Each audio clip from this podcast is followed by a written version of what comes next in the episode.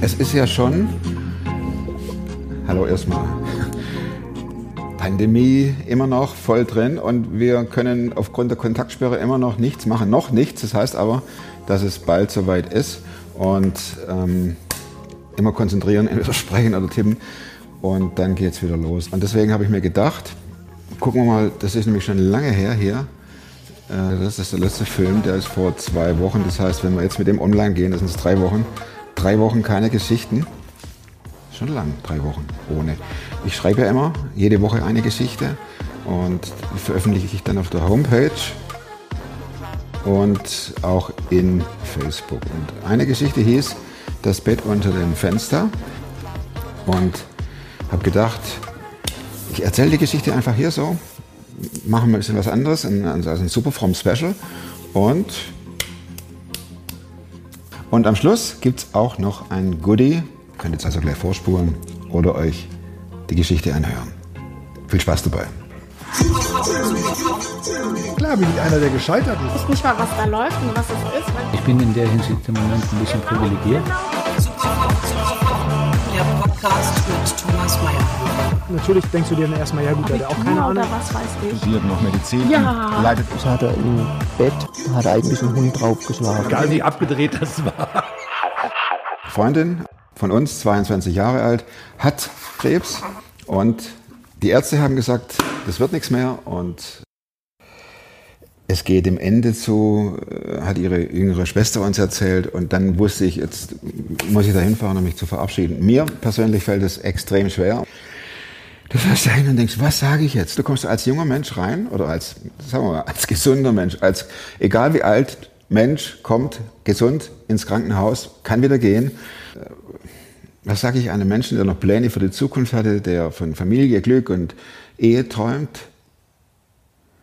Und was sage ich jemand, der an Jesus glaubt und ihm alles zutraut und liegt da und weiß ganz genau, dass es jetzt in den nächsten Stunden, Tage vorbei ist?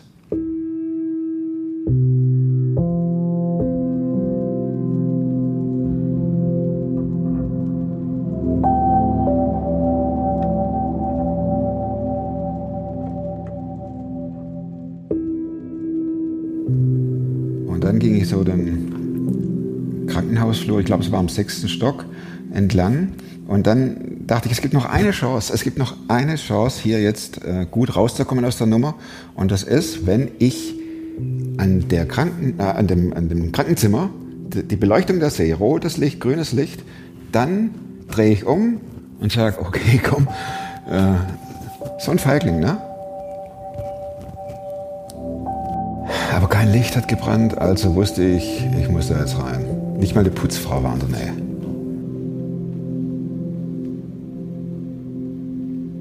Also ich klopf und es sagt niemand was. Und da bin ich echt erschrocken, weil ich dachte, oh, ist das Bett leer? Das war mein erster Gedanke. Ist das Bett jetzt leer? Für immer. Das war mein erster Gedanke.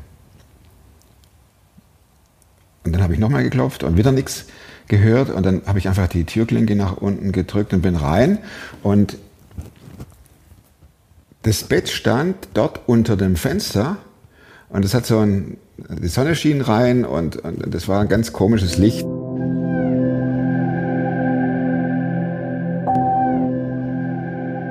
Nicht irgendwie mystisch, sondern es war einfach Sonne ins Zimmer, hell, grell. Und ich sah, dass dort im Bett jemand lag. Also sie, unsere Freundin, lag dort im Bett. Und sie schlief. Und das war, pff, dachte ich, ah, super. Sie schläft, drehe mich um, gehe raus und auf einmal kommt eine leise Stimme. Tommy. Ich mache die Tür zu, drehe mich um, setze mich zu ihr ans Bett und ah, so einen fetten Kloß im Hals. Und sie hat es natürlich gecheckt und nahm erstmal meine Hand. Ich habe mich an ihr festgehalten. Das ist so widersinnig. Ne? Der, der Gesunde kommt ans Bett und die, die dem Tod ins Auge schauende fängt an, mich zu trösten. Und dann sagte sie, gib mir mal, gib mir mal meine Bibel. Also die Stimme, die mache ich jetzt nicht nach, weil die war sehr brüchig. Muss ich ja nicht machen. Sie sagte, gib mir mal die Bibel. Und dann gab ich, es war so eine kleine braune, und dann gab ich der äh, jungen Frau die Bibel und dann spricht sie. Der Herr ist mein Hirte.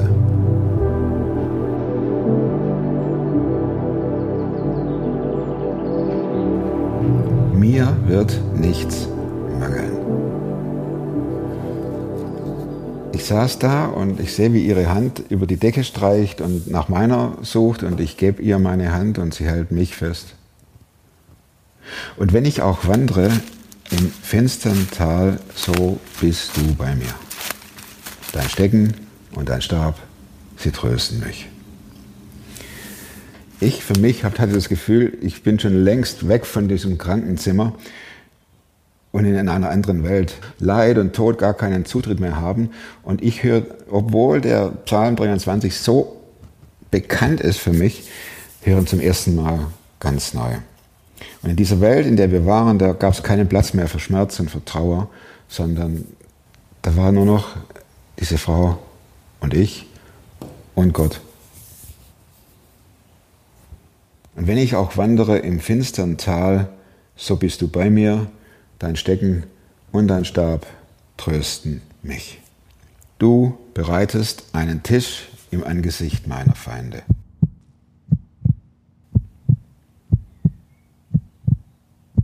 Von welchen Feinden spricht sie? Hätte ich gern gewusst. Mit wem sitzt sie am Tisch? Im Angesicht meiner Feinde. Wer sind die Feinde? Wer sitzt am Tisch? Oder was ist auf dem Tisch? Und wer ist noch dabei?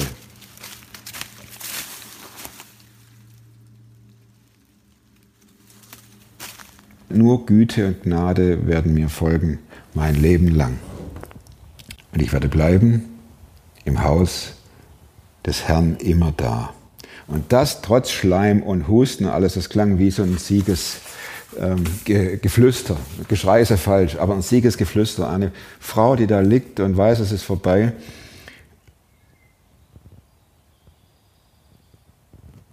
Und ich denke, dass sie nicht mehr um keinen Preis dieser Welt zurück wollte. Das behaupte ich.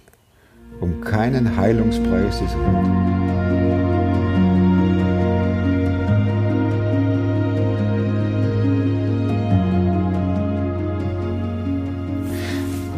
Das war die Geschichte und dann dachte ich an unsere heutige Zeit, wo vermeintliche Sicherheiten wie Kartenhäuser in sich zusammenstürzen. Stichwort Corona, ist ja klar. Das wird uns noch lange beschäftigen, das Thema. Also nicht uns hier bei Superfromm, sondern generell uns, die Welt. Wir merken, unserem ganzen Gedankengebäude fällt das Fundament, das bricht ein. Alles, was wir geplant hatten, was ist jetzt?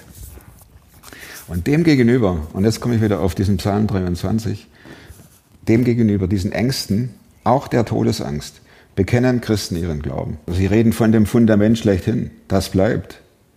Und sie sprechen von der Rückkehr ins Leben, nämlich zu Jesus, zu Gott, in die Ewigkeit.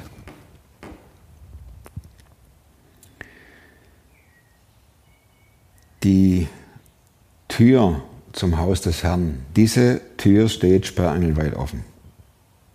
Ich glaube, dass auch anhand dieser Erfahrung der Himmel für uns real werden kann, wenn wir an Jesus glauben. Wenn ich glaube, dass der Sohn Gottes sein Leben für mich gegeben hat und den Weg in den Himmel frei macht, dem, der an ihn glaubt.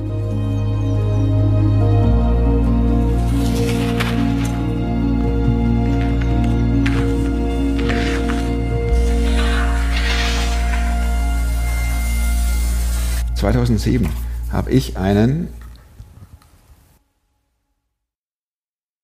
Jesuskurs gemacht. Den Jesuskurs sind immerhin 40, 44 Seiten, glaube ich. 36. 36 Seiten. Mal durchgucken, durcharbeiten und dem nahe kommen oder verstehen vielleicht auch, wer Jesus ist und warum der Glaube an Jesus wichtig ist. Schreibt eine Mail, schreibt eure Adresse rein, die äh, verkaufen wir dann höchstbietend. Natürlich nicht. Die vernichten wir dann wieder. In diesem Sinne, kurzes Super From Special. Würde mich freuen, wenn wir uns hoffentlich nächste Woche wiedersehen mit dem richtigen Superfrom. Nichts mehr mit Special-Film, sondern der richtige. Und bis dahin, macht's gut, bleibt gesund, bleibt behütet und werdet superfrom. Ciao.